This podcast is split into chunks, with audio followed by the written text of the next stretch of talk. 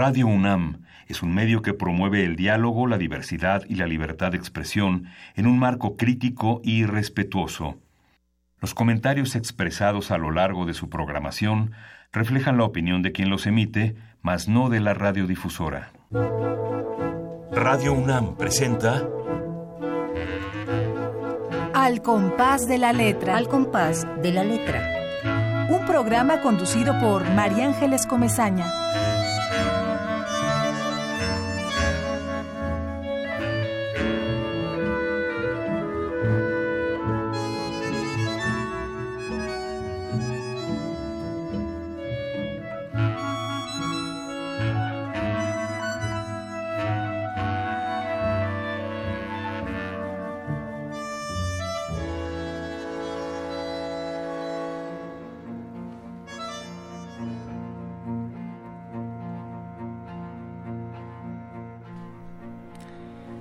Y nuestra gran madrastra, mírala hoy, deshecha. Estados Unidos mexicanos.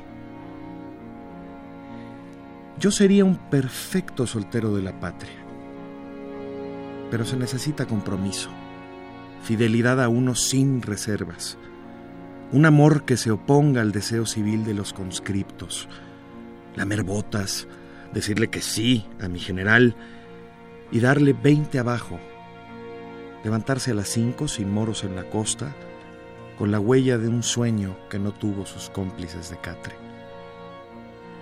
Se pide mucho en un lugar tan fértil donde todo se da en charola de plata. Aguacates y plátanos, dulces de leche bronca, chiles y cabezas de jóvenes bautistas. Mi general, me toca servirle a mi país su par de huevos viene con hambre y quiere que alcance para todos, pero si me permite, ¿no sería mejor traerlos puestos? Para servir nos falta soledad, vocación de ahorro, transparencia, y sabido es que somos despilfarro, pólvora quemada en infiernitos, raza de bronce volado de campanas. Miren nomás, estoy aquí diciéndole sus cosas cuando yo debería estarle dando 20 en un rincón, creciéndome al castigo. Se necesitan huevos para comer a solas, cuando éstas pueden ser las últimas gallinas del pollero, el bautizo final, la caminera. Yo lo sería, pero me llama el ángel, la selección, el triunfo y el origen de mi especie me llaman funerales donde no cabe un alma. Yo, que fui abanderado el lunes, que ordenaba los pasos redoblados, no sé dejarlo todo, abandonar la escolta y estar de autoservicio. Ponerme el delantal, la camiseta sucia, lavarme bien las manos tras devolverle el cambio a mi país. Pero antes que me cuadre, que me ponga la X en la frente y salgamos vestidos al deber, a agarrar a esos perros que se montan, mi general.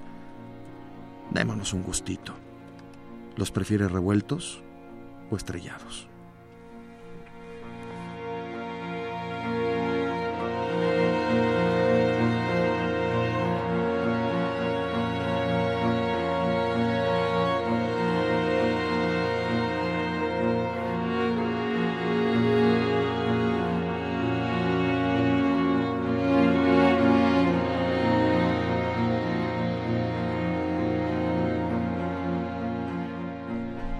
Muy buenas tardes, queridos amigos. Un jueves más, una tarde de poesía, un invitado de lujo, un poema que nos simbra, que nos deja temblando. Estamos en Al compás de la letra con el poeta Hernán Bravo Varela. Gracias. Gracias, mi querido Hernán, por estar aquí con nosotros, por leernos ese poema. Ahora sí que como tu apellido lo indica, bravo por ese poema. Muchos de esos poemas nos hacen falta. Eh, espero que quienes nos estén escuchando saludamos desde aquí, saludamos a Chiapas, Edgar nos está oyendo, a Jalapa en Veracruz, saludamos a los que nos están oyendo en Cuernavaca en, el Estado de México, saludamos a todos nuestros radioescuchas, poetas, oyentes de la poesía.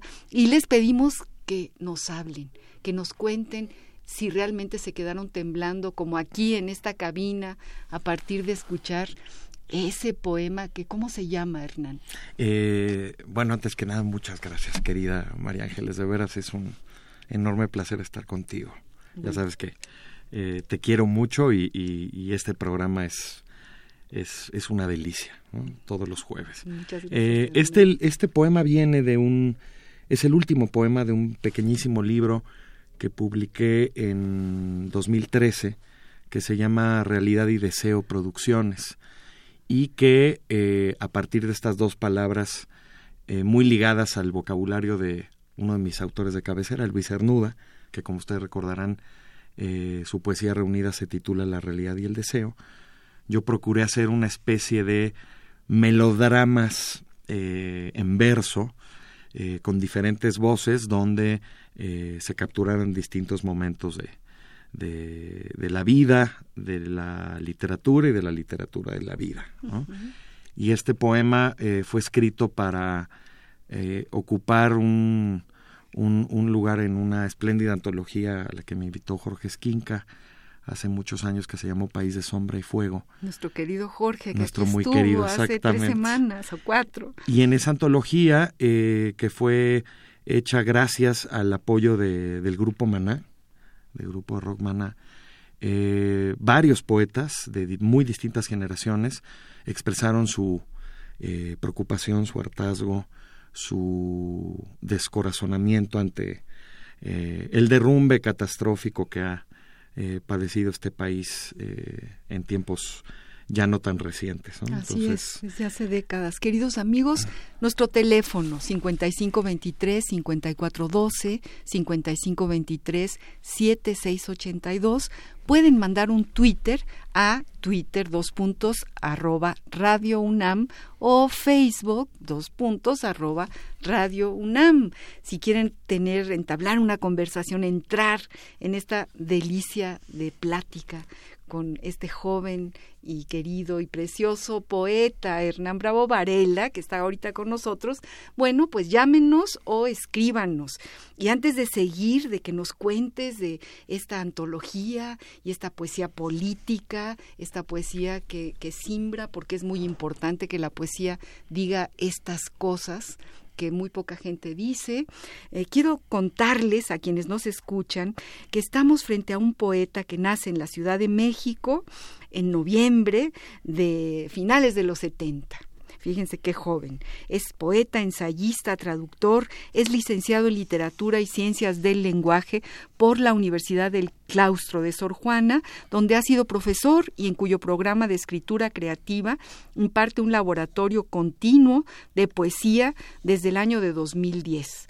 Eh, ha sido becario o es becario del programa de jóvenes creadores del FONCA en poesía, así como de la Fundación para las Letras Mexicanas en el área de ensayo literario, colaborador de muchas revistas, Letras Libres, se las recomiendo que se metan ahí en el Google y que vean lo que él ha escrito porque porque tiene un sabor muy especial, abre unas puertas eh, realmente muy muy significativas, muy distintas, muy diversas.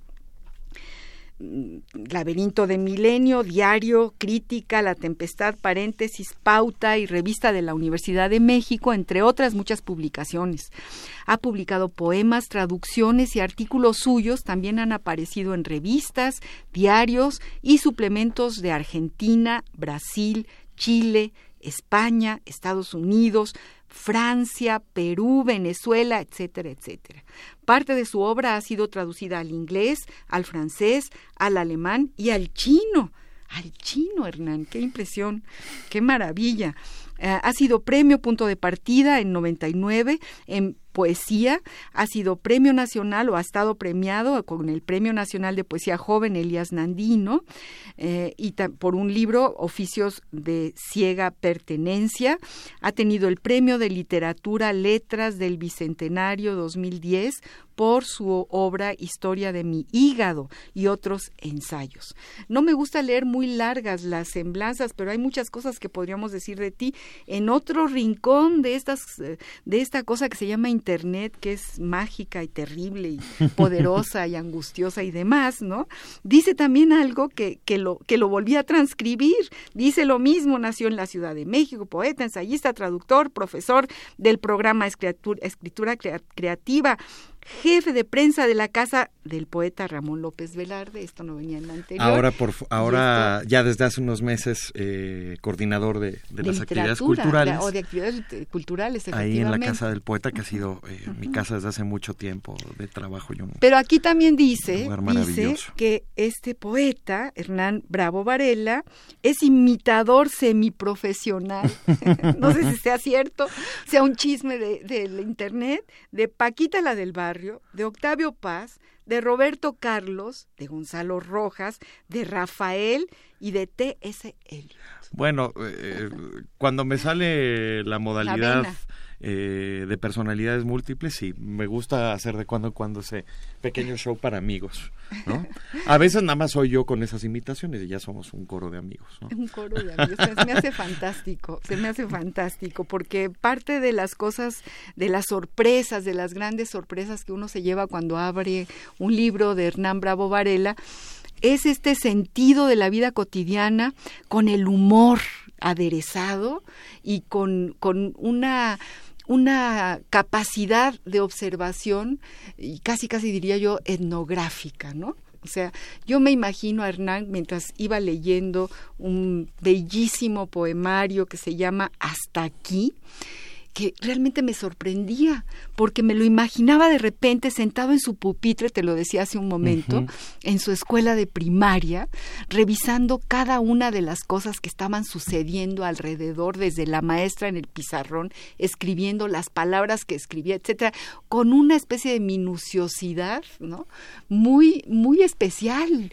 Y además, eh, nuestro querido poeta, eh, como todos ustedes saben, cada invitado elige una palabra. Y Hernán Bravo Varela eligió la palabra paradoja. Me parece mágica esta palabra. Y es una paradoja este, vamos a, yo ya dejar de hablar para escucharte a ti, una paradoja que él, que es un joven poeta, 30 años, más joven que, que, la que está aquí presente, o más, ¿no?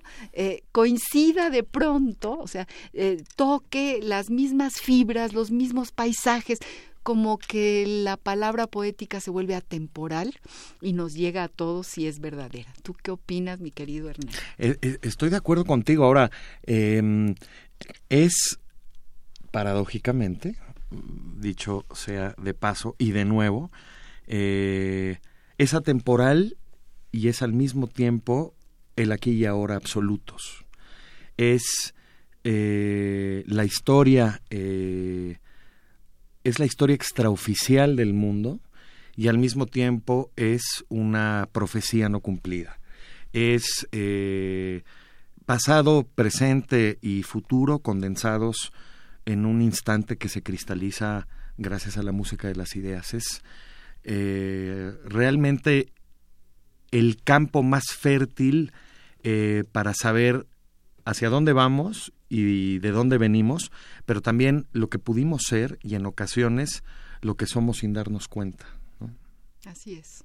Es, es, es intuición, es una intuición, en los grandes poemas eh, hay una intuición guiada por la inteligencia y una inteligencia que se deja acariciar y vendar por la intuición. Así es. Eh, entonces, creo que no hay eh, una modalidad de, de géneros literarios tan ricamente paradójica como, como la poesía o construida sobre la base de la, de la paradoja. Tienes toda, toda la razón.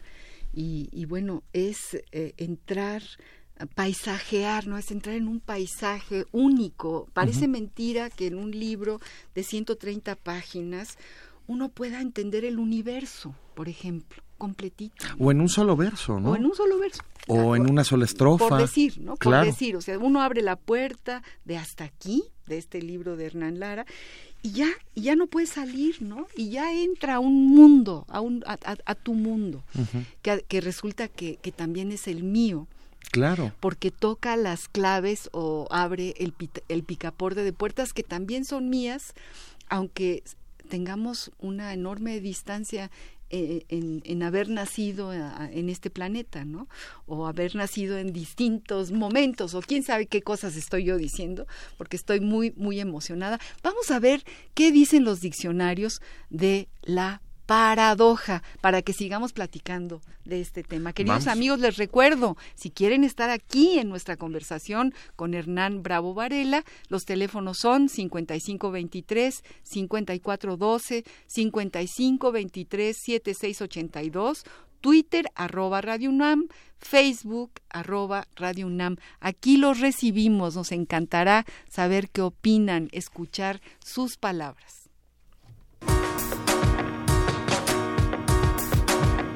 La ruta de la palabra. Paradoja. Según el Diccionario del Español de México de El Colegio de México. Sustantivo femenino. 1. Figura retórica que consiste en afirmar al mismo tiempo dos cosas contrarias entre sí, como la siguiente.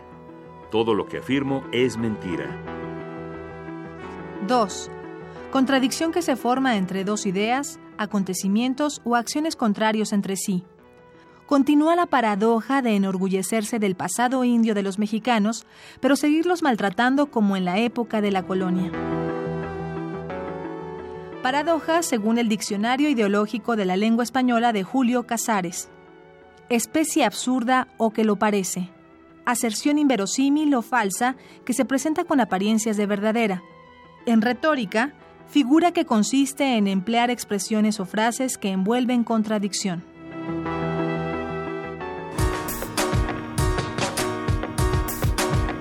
La ruta de la palabra.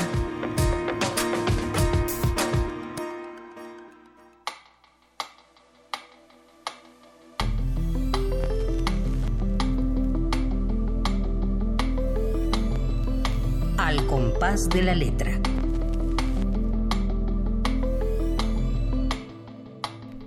Estamos de nuevo con Hernán Bravo Varela, con este público ávido de la poesía y con un gusto enorme de hablar de las paradojas. ¿Por qué la palabra paradoja, mi querido Hernán? ¿Qué te pareció lo que dicen los diccionarios? Eh, leía una cosa hace poco eh, que, eh, que un, un gran autor decía que las palabras en los diccionarios eran como, el diccionario era como el cementerio. y, y- y yo creo que no. Bueno, eh, hay gente como a mí a la que nos gusta asomarnos a las lápidas también Claro. y leer leer lo que aparece allí a manera de epitafio, ¿no? Eh, pero lo que ocurre con los diccionarios también es eh, intrínsecamente paradójico. Eh, leemos lo que una palabra nos significa, pero en realidad ese significado está atenido al significado de otras. Entonces, en realidad, eh, cuando descubrimos el significado de una, estamos en realidad desconociendo mucho más qué quiere decir la palabra mesa, la palabra amor, la palabra mujer, la palabra muerte, la palabra poema, ¿no? Eh, y creo que la poesía nos hace eh, un hincapié mayor en esa, en esa realidad. No somos ni siquiera poseedores de nuestro propio lenguaje. Eh, y creo que en la poesía donde aparentemente eh, se revela con mayor pureza, entre comillas, y nitidez, entre comillas, ese significado, es todo lo contrario, ¿no? Descubrimos que estamos en un mundo de realidades impuras que está en perpetua construcción y que muy probablemente eh, lo que construimos con el lenguaje son las ruinas del significado. Pero por eso es importante la poesía, porque nos pone esa realidad enfrente. Son ruinas bellísimas, como todas las grandes ruinas del mundo, como Pompeya, como, eh, como Teotihuacán, como Chichen Itza, pero eh, lo que hay allí es un descubrimiento a hacer, es una pesquisa eterna, ¿no? que nos vuelve además de lectores, detectives policíacos. Así es.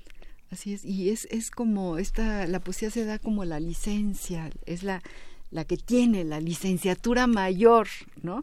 Para ejercer las paradojas. Exactamente. Exactamente. Eh, por decirte, me gusta alguien que sea dulcemente amargo. Así es. Gran paradoja, ¿no? O que defina, como en los siglos de oro, el amor como es, es hielo abrasador, es fuego helado. Fuego helado, esa es otra paradoja. Por otra ejemplo. paradoja. Y bueno, y Borges que tiene todo un tratado de, de, las paradojas y de las carreras y en fin, que, que hay todo un mundo eh, eh, del que, en el que podemos nosotros eh, caminar, ¿no? Así es. O, meternos hasta el fondo. Claro, y es el autor del, del es el autor de, de, por excelencia de los mundos paradojales, además. ¿no? Los mundos paradojales, imagínate. Sí. Sí, sí, sí. Que ya esto pertenece casi más al terreno de la física cuántica que, que de la poesía, ¿verdad? Pero... Dice aquí, por ejemplo, una nota, la mayoría de las paradojas utilizadas por Borges tratan acerca del tiempo y la intemporalidad. Uh -huh. De eso estábamos hablando, ¿no? de los tiempos en la poesía, de lo atemporal uh -huh. o de lo universal o infinito de la poesía, ¿no? Lo finito y lo infinito la continuidad y la discontinuidad, la unidad y la multiplicidad. Borges utiliza frecuentemente la segunda paradoja de Zenón, a la que dedica incluso dos uh -huh. ensayos. Habla de la perpetua carrera de Aquiles y la tortuga y los avatares de la tortuga ambos incluidos en, en, un libro que se llama Discusión, ¿no? O sea, nunca, nunca Aquiles eh, llega a, a, pasar a la tortuga. No claro. O como cuando nos dice, haciendo honor a, a las recientes tormentas uh -huh. eh, que han azotado desde el sur de los Estados Unidos hasta todo México, cae y cayó. La lluvia es una cosa que sin duda sucede en el pasado, Así en un es. soneto al Padre ahí podemos apreciar perfectamente cómo están todas las conjugaciones posibles eh, del tiempo de, de, la lluvia, ¿no? Uh -huh. Y tenemos el presente, tenemos el futuro, tenemos el pasado, y todo aparece en un mismo magma, ¿no? Exacto. En un mismo crisol contenido, y que solamente a los ojos de Borges eh, se llega a ver como un fluido. Uh -huh. eh, como si fuera un fluido. Así es. Uh -huh. ¿no? Léenos algo más. Trae Hernán Bravo Varela. Bueno, yo no he dicho todos los libros que, que él ha escrito. Igual ahora él nos lo dice porque no terminé de leer toda la... la... ¡Qué bueno! no, bueno, tiene, por ejemplo, Historia de mi hígado y otros ensayos. Tiene un libro de poesía. Que acaba de reeditarse, por cierto. Este, este de Hasta aquí, que lo encontré en la librería Gandhi. Hago aquí, uh -huh. de aquí, la, el anuncio, pues, el, la, la, difusión. Este se llama... Ese es el, el más reciente, según dice esta De los nota. libros de poemas, de sí, los libros publicado. de poemas. Pero ¿qué traes ahí? Y el último que acaba de salir reeditado es Historia de mi hígado y otros ensayos, que lo publica la colección Letras Mexicanas del Fondo de Cultura Económica y apenas acaba de llegar a las mesas de novedades, así que... ¿Y cómo de qué va? Historia de mi hígado, cuéntanos. Son ensayos eh, personales eh, sobre muy distintos temas, desde eh, el karaoke hasta, porque tengo una pasión secreta por los karaokes, hasta eh, la recapitulación a manera de, eh, claro, guardadas las distancias, de las confesiones de Rousseau y de San Agustín sobre una enfermedad que tuve del hígado durante algunos años, eh, o de ahí pasar, a, de ahí paso a hablar, por ejemplo, de eh, El alma elefante, que es otro de los ensayos, donde hablo de, eh, donde abordo el enorme problema que tenemos ahora para diferenciar lo insólito de lo sólito, uh -huh, uh -huh. lo extraordinario de lo ordinario, ¿no? Y cómo en esta revoltura de tiempos y de espacios que ahora tenemos, ¿no? Uh -huh. Donde todo tiene que ser velocísimo y todo tiene que impactarnos eh, fulminantemente, no tenemos tiempo para digerir la, sorpresa. Entonces, de todos esos temas y más, pasando incluso por una especie de homenaje eh, y de reconstrucción de las obsesiones de a la hora de filmar de Stanley Kubrick, trata este libro. Qué fantástico, qué, fantástico. Eh, justo esta, esta pasión por estar quieto y mirar lo que pasa. claro. Justo por ahí es por donde yo te, te siento, siento tu, tu pluma, siento tu, tu imaginación, ¿no? El, cómo traes a tu mesa, cómo le haces, cómo traes a tu mesa cosas sencillas, simples, ¿no? Que, que realmente nos llevas a mirar junto contigo, como ese poema maravilloso sobre una, un cuadro de Edward Hopper, no sé si nuestros radioescuchas sepan o hayan visto alguna vez un cuadro de Edward Hopper que evoca la enorme soledad quizá del macartismo en Estados Unidos, ¿no? Que todo el mundo lo seguramente lo ubica, te refieres a halcones de noche, ¿no? Exacto. Nighthawks. Nighthawks, que es una mujer, ¿no? Una mujer acompañada ah. de un hombre con sombrero. Exacto no se les ve las caras y aparecen en un diner, en un comedor a medianoche. Exacto, solitarios, solos, sin hablarse, exactamente, mudos. Solo un hombre que está detrás de la barra por servir el café y todo lo demás está cerrado y a oscuras, ¿no? por ahí está ese poema que me encantaría que lo leyeras, ¿no? me encantaría que leyeras 25 centavos por el amor de Dios y me encantaría que nos leyeras cada quien lo suyo. Y dijo, e, es que nos das tips además a todos para vivir, para buen vivir. No, pues muchísimas gracias. Espero que para buen vivir, pero para mal pensar, ¿eh? eh no, para pensar bien, ¿cómo para mal pensar? Mal pensar para pensar bien, ni más ni menos. Eh, eh, voy a leer el poema que, que, me dices, el, el que está basado en un cuadro de Edward Hopper, que se llama Sol en un cuarto vacío, 1963. Es el título del último cuadro del, del gran Edward Hopper y fue pintado justamente en 1963. En el último cuadro de Edward Hopper hay un cuarto vacío. Salvo por dos paredes bañadas por un sol invisible que asoma desde una ventana que sugiere el borroso follaje de un árbol más borroso todavía. Las paredes comparten una esquina de sombra. En ese cuadro, las personas no tardan en venir, están por arrojar los sobres de la correspondencia bajo la puerta, están por tintinear las llaves en un bolsillo, están por hacer la mudanza o clausurar la casa de un momento a otro. Pero nada se oye, ni las ramas del árbol que golpea los cristales de la ventana, el viento que agita aquellas ramas. Lo inminente es una conjetura de lo que pasa ahora, sin nosotros. Los que parados fuera o dentro de la casa, dudamos un momento en entrar o salir nuevamente por si olvidamos algo en un lugar que no se nos olvida. Estamos con las llaves en la mano, mirando hacia el vacío.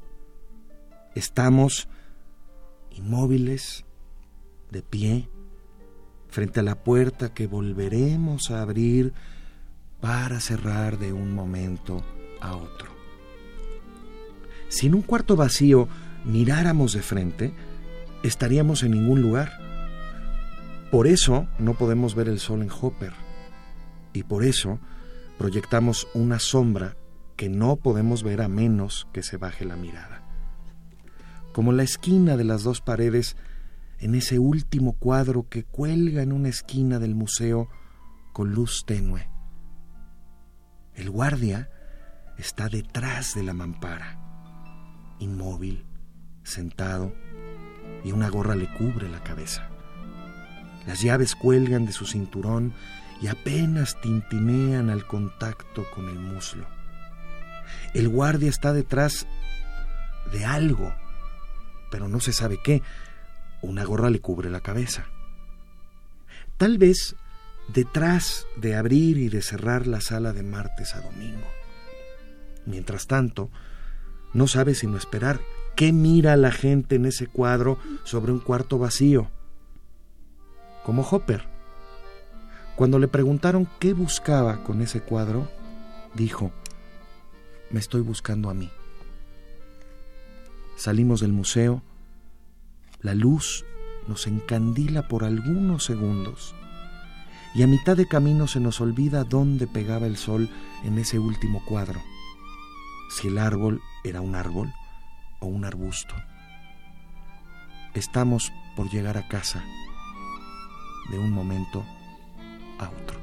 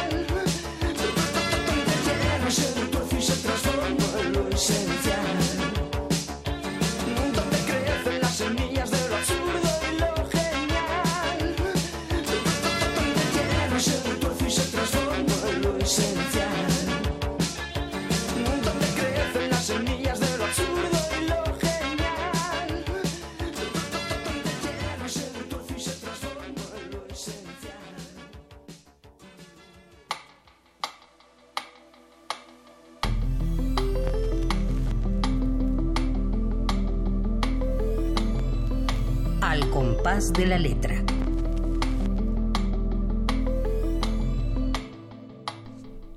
Queridos amigos, acabamos de escuchar a Nacha Pop eh, en este, este, esta pieza musical fantástica que está llena de paradojas también. Está, eh, está llena de, paradojas. Son fantásticos. del rock español. Y antes de esto habíamos escuchado, nos habíamos quedado con el, el sonido, el murmullo, la delicia de este poema sobre Edward Hopper que se llama Vuélveme a decir Sol, en un cuarto vacío, 1963. Imagínense, y bueno, supongo que todos eh, se habrán dado cuenta cómo este poeta entra a las historias, cómo tienes esta capacidad de descriptor de historias y las haces poesía. las llenas de, un lenguaje poético. Pero es una historia, una historia. Cuando uno se para en un museo a ver un cuadro, ese cuadro dice muchas cosas. Pero bueno, nosotros nada más lo vemos y no lo escuchamos. Y ahorita lo acabamos de escuchar. En, en voz de Hernán Bravo Varela, y los invito a que nos llamen al 5523-5412, lo digo con calma porque me han dicho, es que lo dices muy rápido, no nos da tiempo. Hay otro teléfono, 5523-7682 o Twitter, radio, arroba Radio UNAM, Facebook, arroba Radio UNAM háblennos, comuníquense con nosotros y platíquenle algo a Hernán Bravo Varela, eh, que, bueno, decíamos que además es el coordinador de actividades culturales de la Casa del Poeta. Y tenemos aquí, antes de, entrar en tus nuevos poemas que tenemos, vamos a, vamos a tener eh, el privilegio de, de, escuchar poemas inéditos de Hernán Bravo, bueno, queremos hablar de versus, de un ciclo que tú estás organizando, que está organizando la Casa del Poeta. Cuéntanos, porque decías que es maravilloso. Mira, con, con, con el apoyo de la Secretaría de, Cultura del Gobierno Federal, hemos estado haciendo eh, dentro de las actividades de nuestro programa cultural del año, eh, como Casa del Poeta, un ciclo de charlas y discusiones para relacionar a la poesía con distintos temas con los que no se le frecuenta a menudo. Eh, siempre hablamos de la poesía en relación, tengo yo la, la, sensación, yo creo que a lo mejor tú estarás de acuerdo conmigo, eh, eh, en relación a temas aparentemente metafísicos, inalcanzables, sublimes, poesía e historia, poesía y lenguaje, poesía y mundo. Y en realidad eh, deberíamos eh, bajar un poco más eh, la tabla y más bien hacerle tabula rasa a todos esos temas aparentemente sublimes que solamente puede tocar la poesía y acercarlo a su necesarísima mundanidad. Entonces, hemos tenido charlas eh, y discusiones entretenidísimas, interesantes, polémicas, sobre estos agudas. Por ejemplo, eh, poesía y misoginia, que tuvimos una mesa que fue espléndida. Participaron eh, las poetas Mónica Nepote y Marisela Guerrero, que además trajeron a un grupo de tejedoras que realizan tejidos y bordados como una manera de crear comunidad entre, entre mujeres, eh, por cierto, eh, vinculadas a eh, violencia de género, etcétera. Y el reino de la literatura no es el reino hechizado de la Torre de Marfil, sino que convive con los feminicidios en todo el, en todo el país y, en particular la violencia en escala que tenemos en ciudades como esta, pero también en todo un estado como nuestro eh, victimado y vecino Estado de México. Entonces, eh, son temas urgentes que, también la poesía eh, no solamente puede, sino que debe tocar, ¿no? Pero también, por ejemplo, temas o relaciones más o menos inesperadas como la relación entre la poesía y el buen comer o el mal comer, ¿no? La poesía y la gastronomía o la poesía y el hambre, ¿no? Por ejemplo, la semana pasada tuvimos una mesa sumamente eh, eh, notable eh, sobre poesía y melomanía con el poeta y editor Fernando Fernández y el compositor y miembro del Colegio Nacional eh, Mario La Vista. Ah, qué bonito. maravillosa. Y la semana que entra no será la excepción. Tendremos. Invitamos a todo el público para que lleguen a la Casa del Poeta que está en Álvaro Obregón. Número 73. 73. Entre Córdoba y Mérida. Allí está la última morada del gran poeta jerezano. Eh, y el próximo jueves los invitamos muy cordialmente a que nos acompañen. ¿A qué hora? A las 7, a una nueva emisión de Versus, que tendrá por tema Poesía y República con R mayúscula. Bueno, bueno. Eh, que como ustedes saben, eh, por, por, por, por malas lenguas filosóficas, venidas ni más ni menos que de Platón, los poetas no pueden ocupar un lugar en la República Platónica. ¿Por qué es válido? Eh, eh, podemos seguir pensando en esa exclusión. ¿Por qué la poesía puede tener un lugar en la vida republicana de ahora, eh, dentro de nuestra noción ya un poco resquebrajada de Estado moderno? Bueno, todo eso lo van a discutir los poetas Josulanda y eh, Malva Flores. Ah, pues a todos los invitamos, yo creo que suena maravilloso. Próximo jueves. Próximo jueves, 7 de la noche, Casa del Poeta. 7 de la noche, Casa del Poeta. Y también dos semanas después, es decir, el 23, eh, también tendremos un tema eh, candente y necesarísimo de discutir, absolutamente urgente, poesía y descomposición social. que eh, tendremos a Luis Amara y Armando González Torres, poetas y ensayistas eh, ambos que discutirán también sobre eh, la pertinencia de la poesía en un mundo que y en un país que, que se cae a pedazos. ¿no? absolutamente pertinente, necesaria, una arma cargada de futuro. Así es, como decía Gabriel Zelaya, Gabriel sin duda. Entonces es importantísimo, bueno, ya todos saben, están todos invitados. Regresamos ahora a la poesía de Hernán Bravo Varela. Les recordamos que tenemos el Twitter, arroba Radio UNAM, Facebook, arroba Radio UNAM, 5523-7682, 5523-5412. Nuestro amigo de Jalapa no nos ha llamado, por ahí debe de estar en alguna de las calles jalapeñas esperando para llamarnos. Más bien los nosotros lo estamos esperando. O que baje el agua. O que baje el agua, sí es cierto. claro. Léenos algo inédito, porque, porque ese es un privilegio para este programa. Me encantaría con muchísimo gusto, claro. Voy a, a, leer este, eh, este breve poema. Eh, que además eh, surgió porque también en estos programas eh, entre amigos la, la, la, anécdota eh, puede compartirse eh, con mucho gusto. Iba caminando por la calle de Córdoba, una de las calles paralelas a, la mía, y vi a un, una escena que me mató de la risa, un perro, un bulldog precioso, gordo, ladrándole desesperado una piedra. Y la piedra insensible, evidentemente, pues no le devolvió el ladrido ni el saludo. Con base en eso está, está, hecho este poema, que no tiene título. ¿Qué con la piedra, perro? La piedra no muerde, la piedra no ladra, la piedra, perro, no quiere. No muerdas su mano cerrada, no quiere no te quiere morder aunque perro, porque piedra, sin hocico. Los perros no descalabran, no se parten en dos, no apedrean, perro. Una piedra le dijo a la otra, no. El perro, ladra que ladra, se cierra frente a la piedra con el hocico partido. ¡Ay, qué poema! Qué, maravilla, ya, ya, vieron cómo se va construyendo, ¿no? Y, y, eso, eso, hace, eso haces, nos llevas a la calle de Córdoba y nos imaginamos al perro ladrándole a la piedra. Qué bonito poema.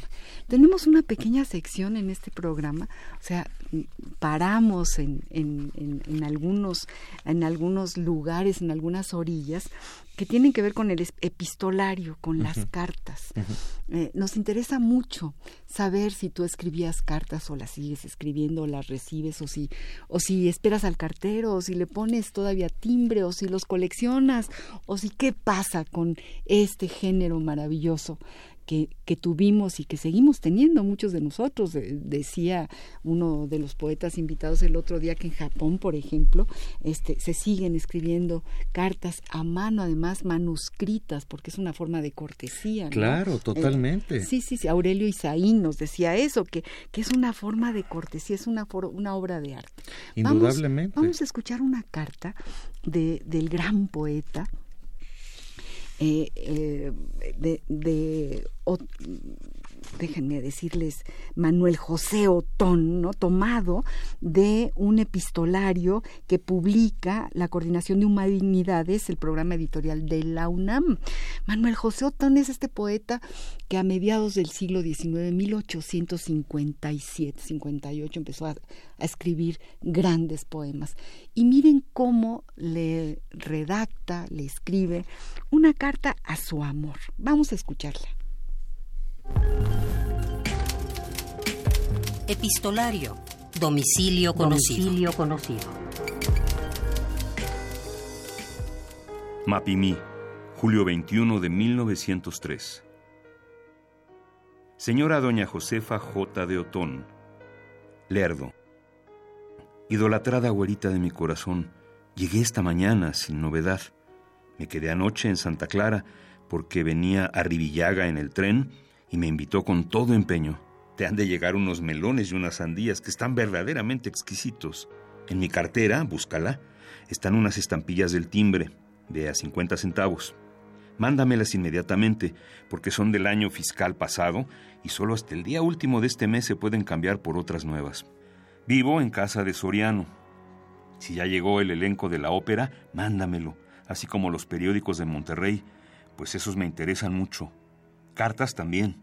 Yo estaré en esa con toda seguridad el domingo. No tengas cuidado por mí, pues estoy bien y te ofrezco no cometer ningún exceso. Hasta la vista, Abelita de mi corazón. Recibe muchos besitos y caliñitos. Y el alma de tu Manuel.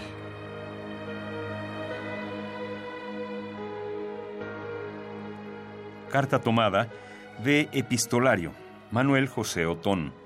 Recopilación, transcripción, introducción y notas, Rafael Montejano y Aguiñaga. Coordinación de Humanidades, Programa Editorial UNAM.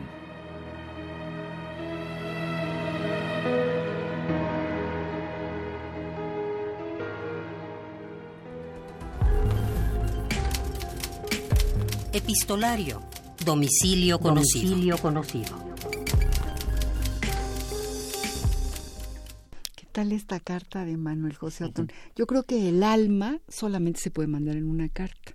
Indudablemente. Te mando mi alma, mi cariñito, amor de, mis, de mi corazón. Eso solo en una carta se puede mandar. Ahora, él también se la mandó a su famosa amante, la India, en, en, en el poema que tanto nos gusta a ti y a mí, ¿no? El, el idilio salvaje. Sí, sí, sí, que evoca la religión, la naturaleza, es toda una una gran eh, eh, convocatoria a las bellezas naturales, ¿no? Sí, eh, y, al, y, a la catombe del sentimiento, ¿no? o el sentimiento como los recursos naturales. No sabemos si renovables, no sabemos si renovables o no, pero bueno, el alma solamente se puede mandar en una carta. Escribes cartas, has escrito, has recibido, guardas cartas, ¿son fuente para tu creación literaria o no lo Escribía cartas, pero muy pronto, eh, muy pronto ya empecé a tener correo electrónico, entonces eso sustituyó mayormente. Claro que tengo algunas cartas guardadas, por ejemplo, de la eh, poeta uruguaya Marosa de Giorgio, y ahí las guardo celosamente conmigo, ¿no? Eh, y guardo algunos correos que considero, por supuesto, epístolas en, en, tiempo y forma. Claro. y, y, es un género que creo que no va a desaparecer. El, correo electrónico es otra manera de hacer misivas, pero no es la única. Es otro correo, por supuesto. Claro, es otro tipo de correo, es un correo mucho más urgente. Ya empiezan a llegar, déjame te interrumpo un segundo, porque el señor Rebollo de Jalapa, nuestro amigo que ya nos habla casi todos los programas, Ah, pues un un abrazo, un saludo al señor Rebollo, ojalá y nos dé su nombre también. Dice, estoy escuchando a este joven poeta, lo felicito, y les mando un poema. Paradoja del miedo de Javier Villaurrutia. Mm, Dice, ¿cómo pensar un instante siquiera que el hombre mortal vive? El hombre está muerto de miedo, el miedo mortal de la muerte. Saludos a todos, un abrazo caluroso en una tarde de frío. Uy, nos hizo la tarde. Pues un gran ¿no? abrazo. Nos trajo a Jalapa, aquí a esta mesa. Un gran abrazo y Sí. además qué maravilla de poema De que nos recuerde Javier Villaurrutia. Claro. Eh, bueno, mm, estamos hablando con nuestro poeta invitado Hernán Bravo Varela, escuchando este, este poema maravilloso. Eh, cuéntanos más de tu, de tu nueva poesía. ¿Cómo escribes? Yo siempre pregunto, ¿te llega eh, el, impulso, este impulso, este latido, o escribes como una disciplina diaria, tienes que leer para escribir? Cuéntale a, a nuestros radioescuchas cómo es ese proceso creativo de tu obra poética y de tu obra narrativa en general. Pues es muy azaroso porque eh, al principio dependía de los fogonazos o de los chispazos y los poemas. eh, en un primer momento de la, de la juventud, pues escribían de un centón, Eh, después el proceso, dado que en apariencia nos volvemos menos irracionales y más preparados para el oficio de la escritura, se demora más, eh, las sorpresas aparecen más dilatadas, se sopesan mejor, ¿no? Eh, y ni modo, es el, es el, el cambio de la, de, del imperio de los sentidos desatados a una conciencia rectora o una autoconciencia, si se quiere, más vigilada, ¿no?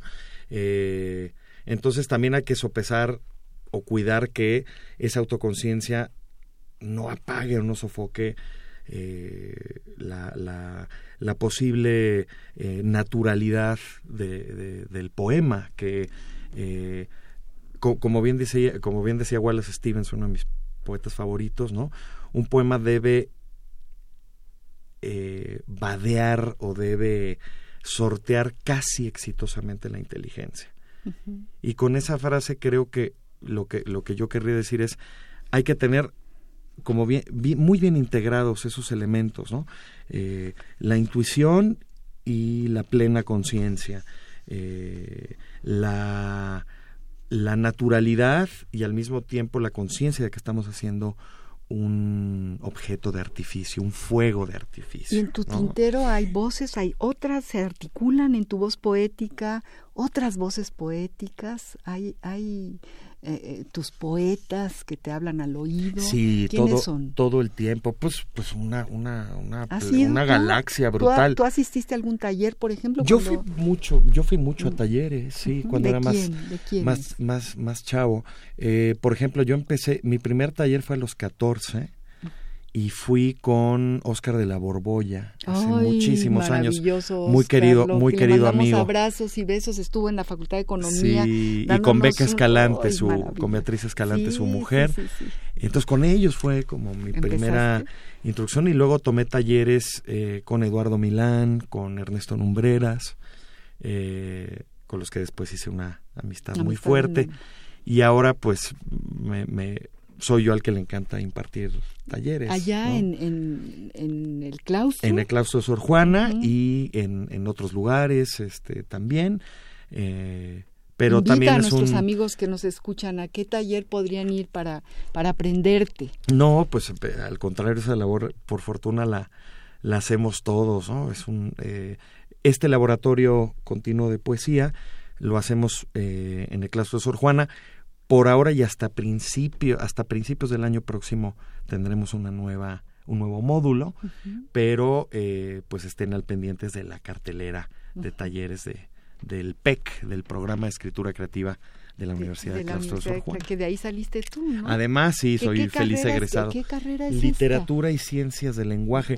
Era una carrera que existió durante algún tiempo y que después cambió a la actual carrera de eh, Literatura y Escritura Creativa. Ujú. Fíjate, aquí lo que nos dice Julio César Jiménez nos mandó un tuit, me parece. O sí, sí, sí, un tuit dice, me gustaría escuchar una carta de la piedra al perro. Y claro. ¿Podrán compartir el poema? Hoy hay que compartir ese poema. Claro, Este, a lo mejor en, eh, si, si, si, si lo mandamos a internet a nuestro querido Julio César Jiménez, podrá leerte ese poema. ¿Dónde está? Eh, ah, ese es un- inédito. Sí, es un poema perdón, inédito. Aún lo no lo acabamos de decir. Pero- Solamente aquí esa es la primicia. Exactamente. Pero está muy bonito. No, No, pero pues más bien habría que hacer exactamente la compartir respuesta. Luego ¿no? Humberto Torres nos dice qué programa están dando en este momento y cómo es que nunca me lo había topado. Buenas poesías, Humberto querido, los jueves de 6 a 7 tenemos invitados de lujo y la poesía para nosotros es muy importante, así que ojalá y estés eh, te convocamos para que estés siempre cerca de nosotros allá Marianita eh, Mondragón, que es la asistente de producción, que le agradecemos su trabajo tan, es una linda persona, eh, nos dice que faltan tres minutos para que se acabe este programa, nos falta tiempo, Sí, Hernán, caray. queríamos leer Nada. más, hemos Pues, leído muy poco. si quieres un último po- poema sí, antes de- claro que sí, antes de despedirnos. de despedirnos, claro Eh, que sí. También un, un, un, un poema, eh, un poema inédito, eh, ya que estamos en esas, eh, si les parece bien. En estas primicias, digo, es un privilegio de privilegios. Va. Me dijo, siéntate. Y me senté en sus piernas. Yo era una niña y me dijo, siéntate. Y las cortinas se movieron lo suficiente como para dejarlo entrar. Más que el Espíritu Santo, era una silla en el aire. Desde entonces me amarro las agujetas con los ojos cerrados para repasar los nudos. Desde entonces, cada vez que me siento, cruzo y descruzo las piernas como una señal que me doy hasta que se me duermen. Y también desde entonces lo sé. Me quieren arriba. Me quieren de querer. No me voy porque dejé las cortinas abiertas. Pero dame un poco de agua y dime al menos cuándo me iré a levantar. Ay, qué poema, qué, qué virtud tan grande, ¿no? La de atrapar instantes, la de poderlos describir, poderlos irlos eh, pulir, irlos puliendo hasta hacerlos poesía y entregarlos a, a este público maravilloso que nos está escuchando, Humberto Torres, Julio César Jiménez, a nosotros que estamos aquí en la cabina y a todos los que van por el coche eh, topándose con lluvias y, y con charcos y con la locura de la Suban la de ventanilla y pónganse a oír Radio UNAM. Exactamente, nos queda un minuto, un solo minuto, no nos alcanza el tiempo para, para leer un poema de un minuto, ¿será? Yo creo que sí, si quieres Bueno, del libro de hasta aquí. Sí, sí, sí, Eh, sí. leo uno muy Eh, breve eh, para todos los 25 solteros. Años o 25 centavos, ¿cómo, cómo se llama ese 25 poema? centavos por el amor Por de el Dios. amor de muy bien. Dios. Es un poco largo, pero ojalá y nos dé tiempo. Es precioso. Escuchen este poema, por favor. 25 centavos por el amor de Dios. Mi padre muerto vino el otro día. Me dejó dos cobijas y una almohada y se volvió a morir, como solía. Estaba oscuro, pero todavía puedo verme temblando en su mirada. Mi padre muerto vino el otro día. Ni cuento de terror, ni brujería. Mi padre apareció como si nada y se volvió a morir, como solía. Con todo y que murió de neumonía, lo vi muy tarde, ya de madrugada. Mi padre muerto vino el otro día. Apenas me duró su compañía lo que tarda en hacerse una redada y se volvió a morir, como solía. En su ausencia llegó la policía y dejé las cobijas y la almohada. Mi padre muerto vino el otro día y se volvió a morir, como solía. ¡Ay, qué bello poema! Queridos amigos, llegamos al final de este compás, al compás de la letra que Radio UNAM ah, pone sobre la mesa, sobre los oídos, sobre la ciudad, sobre las calles, para la poesía y para los poetas. Hoy tuvimos y tenemos el lujo de estar con Hernán Bravo Varela, de escuchar su creación poética, de tenerlo de frente, con ojos totalmente transparentes, con una enorme inteligencia y sensibilidad que le, le, le da esta virtud, le entrega la virtud que nos ha entregado a nosotros, de escribir esos poemas que escribe. Te agradecemos muchísimo. No, el, honrado y el agradecido soy yo, mi querida María Gracias por estar aquí con nosotros. Gracias a ti y a todos tus, tus escuchas. Gracias a todos los escuchas, gracias a Baltasar Domínguez, productor del programa, a nuestro queridísimo Agustín Mulia, desde aquí lo saludamos, le damos las gracias por los controles técnicos y ya se las dimos a Marianita Mondragón. A todos ustedes los invitamos para el próximo jueves, todos, todos los que estén en Jalapa, los que estén en México, los que están en Chiapas, mm, para que abramos esta puerta a a partir de las palabras y de la poesía. Muy buenas noches y muchas gracias. Radio UNAM presentó Al compás de la letra. Al compás de la letra. Un programa conducido por María Ángeles Comezaña.